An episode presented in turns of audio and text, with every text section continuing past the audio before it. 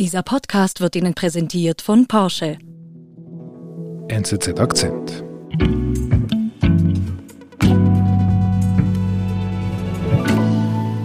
Peter Winkler, unser Korrespondent in Washington, schön dich wieder bei uns zu haben. Ja, schön bei euch zu sein. Was hast du uns für eine Geschichte heute mitgebracht? Es ist die Geschichte einer mysteriösen Krankheit oder eines mysteriösen Angriffs. Es ist der Stoff, aus dem Spionage-Thriller gewebt werden und das Schöne ist, es gibt noch keine Lösung. Es ist noch offen. Es kann noch in alle Richtungen sich weiterentwickeln. Was steckt hinter dem sogenannten Havanna-Syndrom? Lange wurden die rätselhaften Erkrankungen bei amerikanischen Regierungsbeamten von den USA nicht richtig ernst genommen. Jetzt ändert sich das, wie unser USA-Korrespondent Peter Winkler erzählt. Sag mal, Peter, warum heißt denn das Havanna-Syndrom Havanna-Syndrom?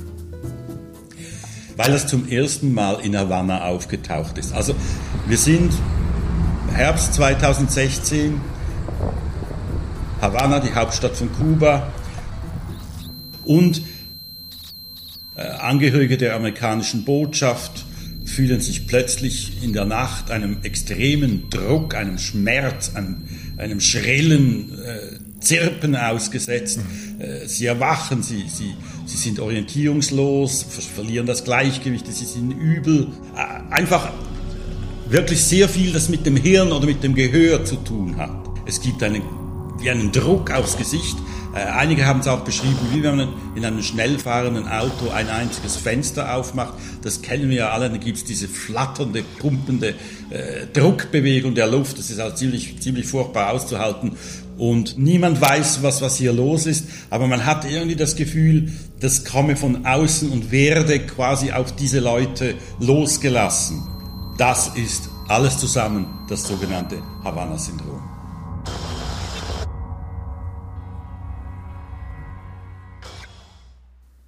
Und das passiert gleichzeitig am gleichen Ort in Havanna. Es passiert zuerst in Havanna, aber nicht gleichzeitig. Es passiert bei den einen im Hotelzimmer, bei anderen zu Hause. Es, es, weckt die Leute aus dem Schlaf und es ist auch wieder ganz verschieden, wie die Leute darauf reagieren. Bei einigen äh, dauert es länger oder sogar, äh, sie haben sogar andauernde Beschwerden, bei anderen ist das relativ schnell wieder abgeschlossen. Und was auffällig war, dass Leute sagten, sie seien wie in ein Feld hineingelaufen. Äh, also, dass sie ein paar Schritte machten, dann spürten sie diese, diese Symptome. Ein paar Schritte wieder weg, dann waren die wieder weg. Einer ist mit dem Auto auf eine Kreuzung gefahren, da hat er diese Symptome verspürt, dass das Kind auf dem Kindersitz hinten hat zu schreien begonnen. Als er aus der Kreuzung rausfuhr, hat alles sofort aufgehört. Also das ist einfach eine weitere Dimension dieses, dieses Mysteriums.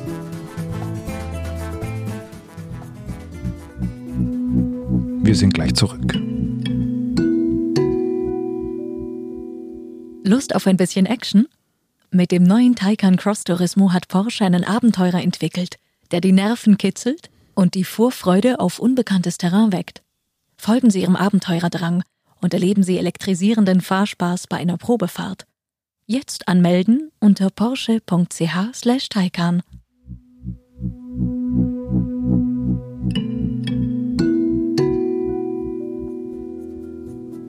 Aber was bedeutete das für die, die dieses Syndrom erlebt haben? Wie reagieren denn die amerikanischen Behörden darauf? Sie stehen vor einem Rätsel. Sie wissen nicht, was steckt hier dahinter. Ist das eine Krankheit oder ist es ein Angriff? Einige Zeichen deuten auf einen Angriff hin. Äh, andere reden von ja vielleicht äh, Essvergiftungen oder Insektizide oder weiß ich was.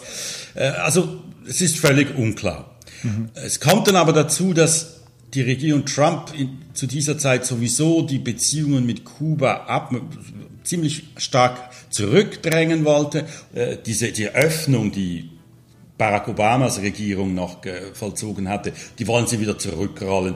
Und da kam natürlich dann die ganze Geschichte, dass, äh, dass das hier ein Angriff sei und die, die Kubaner dahinter stecken würden. Die kam wie gerufen, um 2017 äh, dann massiv Personal abzuziehen und diese bereits geplante Zurückstufung der Beziehung dann auch auszuführen. Mhm. Heißt das, Sie haben es irgendwie nicht richtig ernst genommen, diesen Vorfall, egal ob das jetzt ein Angriff war oder eine Krankheit, aber richtig ernst genommen haben Sie es nicht? Wenn man die Betroffenen anhört, war das ein ziemlich verbreitetes Gefühl. Mhm. Also die hatten offensichtlich Mühe, ihre Vorgesetzten und Kollegen in, in Washington davon zu überzeugen, dass ihnen wirklich etwas fehlte. Es gab Theorien, dass es hier ein, ein Fall von Massenhysterie sei, ja, besonders sensible Leute und so weiter. Mhm. Also das, das war ein wesentliches Element in dieser frühen Phase. Das hat sich dann, als das, das immer mehr ausbreitete, natürlich dann schon geändert. Also wie meinst du, das hat, das ging dann weiter? Ja, das hat äh, ausgegriffen auf neue Kontinente, nicht? Also die ersten Fälle in Havanna, dann China, dann Moskau und immer wieder das Gleiche. Diplomaten, Militärs, Geheimdienstagenten äh, verspüren diese mysteriösen Symptome, werden krank und, und wie das genau vor sich ging, hat dann einer der ersten, die in Moskau davon betroffen wurden, dem National Public Radio erzählt. This is the scariest moment of my life. I mean, the room is spinning. I can't stand up. I'm falling over. Wie heißt er? Mark Polymeropoulos, ehemaliger CIA-Agent. You know, as the symptoms continued and got worse when I got back to the States in early 2018, that's when it really kind of dawned on myself and others that something really unusual had happened. Because I've had a headache for three years. I still have it. I'm able to function for two or three hours a day and concentrating. But that's about it. Mhm. Schon heftig, was äh, Polymeropoulos da erlebt hat, wenn er äh, das so erzählt beim NPR. Ähm, das war ja eben in Moskau, aber in den USA selber ist das nie passiert? Äh, zu Beginn nicht, aber Unterdessen hat sich das geändert. We want to turn now to a mystery right here in the nation's capital. They say the so-called Havana syndrome attack near the White House last. Also das, das, ist immer alles noch informell, nicht? Also es gibt keine offizielle Be äh, Bestätigung dieser Geschichten, aber es sind Lecks aus Geheimdienstkreisen äh, an verschiedene amerikanische Medien, die eigentlich das gleiche Bild zeigen.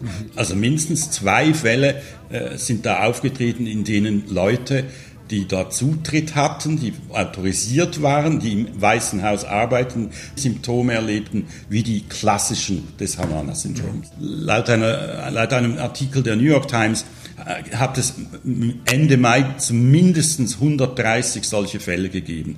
Also das, das kann man nicht mehr einfach wegschminken. Auch haben sich die Angehörigen immer heftiger zu wehren begonnen, weil sie wurden nicht ernst genommen. Sie konnten keinen Krankheitsurlaub nehmen. Sie mussten Freitage oder unbezahlten Urlaub nehmen, um sich pflegen zu lassen. Also das zeigt sich ja auch ganz schön äh, an diesem Beispiel des äh, Mark Polymeropoulos, dem ehemaligen CIA-Agenten, wie, wie, wie der kämpfen musste, um, um sich endlich irgendwie ernst genommen zu fühlen. You know, the good note, and I think this is an important point to make, is that I think we're past the notion of this is psychosomatic, that the victims are making this up. It's just happened too much. So something is happening. Der Geheimdienstausschuss des Senats hat sich gekümmert darum und hat festgestellt, offenbar nehme das immer weiter zu. Also es hat dann eine kritische Masse erreicht, wo man das nicht mehr länger ignorieren konnte und Gleichzeitig hat die neue Administration unter Präsident Joe Biden da und dort Personal ausgetauscht. Die haben einen gemeinsamen Nenner. Sie nahmen die Sache bedeutend seriöser. Was heißt denn das? Wie, wie, wie packen Sie denn dieses Problem mit dem Syndrom an? Wir wissen nicht ganz alles, aber also es gibt auch Mark Polymeropoulos hat das, hat das bestätigt. Also der neue CIA-Direktor geht Angehörige besuchen und Betroffene, sowohl im State Department als auch im Pentagon, als auch im, im, in der Geheimdienstzentrale der CIA in Langley, werden Taskforces eingesetzt, die nichts anderes tun, als diesen Fällen nachzugehen. Darunter eben auch gehört auch die Aufgabe, in den Akten zu wühlen. Gibt es vielleicht Ereignisse, die damals nicht wirklich wahrgenommen wurden, die aber genau mit den Symptomen oder in gewisser Weise mit den Symptomen des Havanna-Syndroms übereinstimmen könnten? Mhm.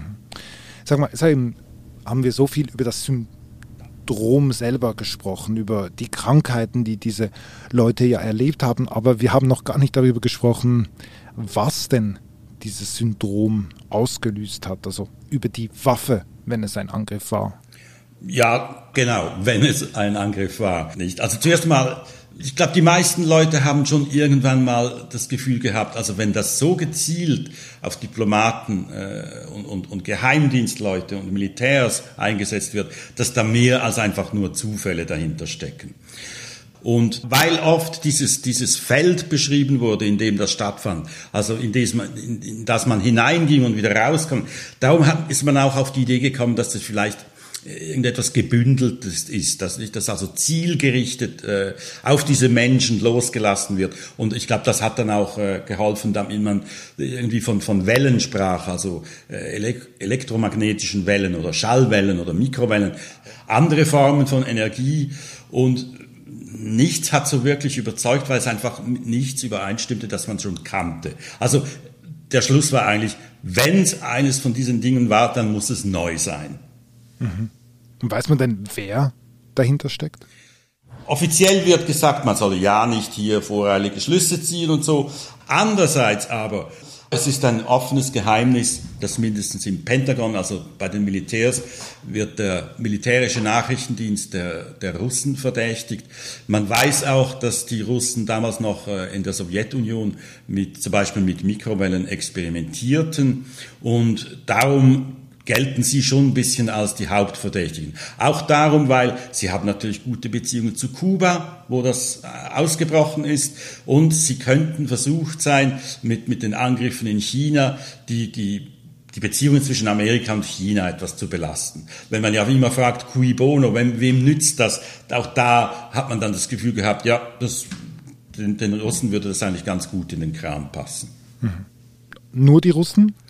Ja, ich würde ich würd mich auch hüten, das jetzt so äh, einfach da festzunageln. Äh, es ist eine, offensichtlich eine neue Technologie oder eine, die nicht öffentlich bekannt ist. Und, und so, solange man nicht weiß, was das für einen Aufwand äh, erfordert, würde ich mal sagen, da kann man sich vielleicht auch kleinere Player vorstellen. Also, weiß ich, vielleicht Nordkorea, Iran, wenn es wirklich so gegen, gegen die Amerikaner gezielt eingesetzt ist. Also da würde ich sagen, äh, da werde ich jetzt einfach mal die bisschen mehr Zurückhaltung üben. Hm. Sag mal, Peter, du hast mir mal gesagt, dass du so gerne Krimis liest, Spionagethriller liest. Ähm, was denkst du eigentlich über diese Geschichte? Sie hat mich an, an Graham Greene und, und John le Carré erinnert und andere gute äh, Autoren von Spionagethrillern das Schöne ist ja eben, dass es nie, nie ganz klar wird, nicht? Also die, die besten, die besten Spionageromane sind die, die, bei denen es auch am Schluss nicht wirklich ganz klar ist. Ich habe manchmal das Gefühl, dass das eine gute Chance, dass das auch bei diesem Thema hier passiert, weil vielleicht die Gefährdung als zu groß betrachtet wird, die Bedrohung, wenn das, wenn das öffentlich wird, wenn, wenn eine ganz neue Technologie vielleicht auf den Marktplatz kommt. Die Amerikaner wissen dann zwar, wer es wie macht, und, und geben denen auch die ganz klare Botschaft, das muss jetzt und sofort aufhören, aber dass es dann dabei bleibt, dass es unter den Teppich gekehrt wird. Und dann ist es dann wie in, in den besten Spionageromanen, wo es auch am Schluss immer noch nicht ganz klar ist.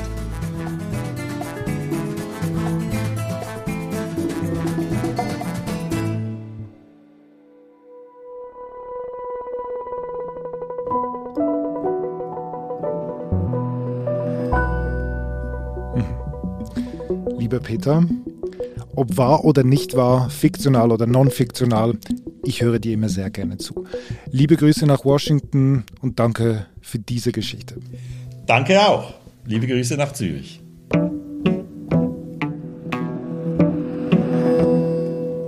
Das war unser Akzent. Ich bin David Vogel.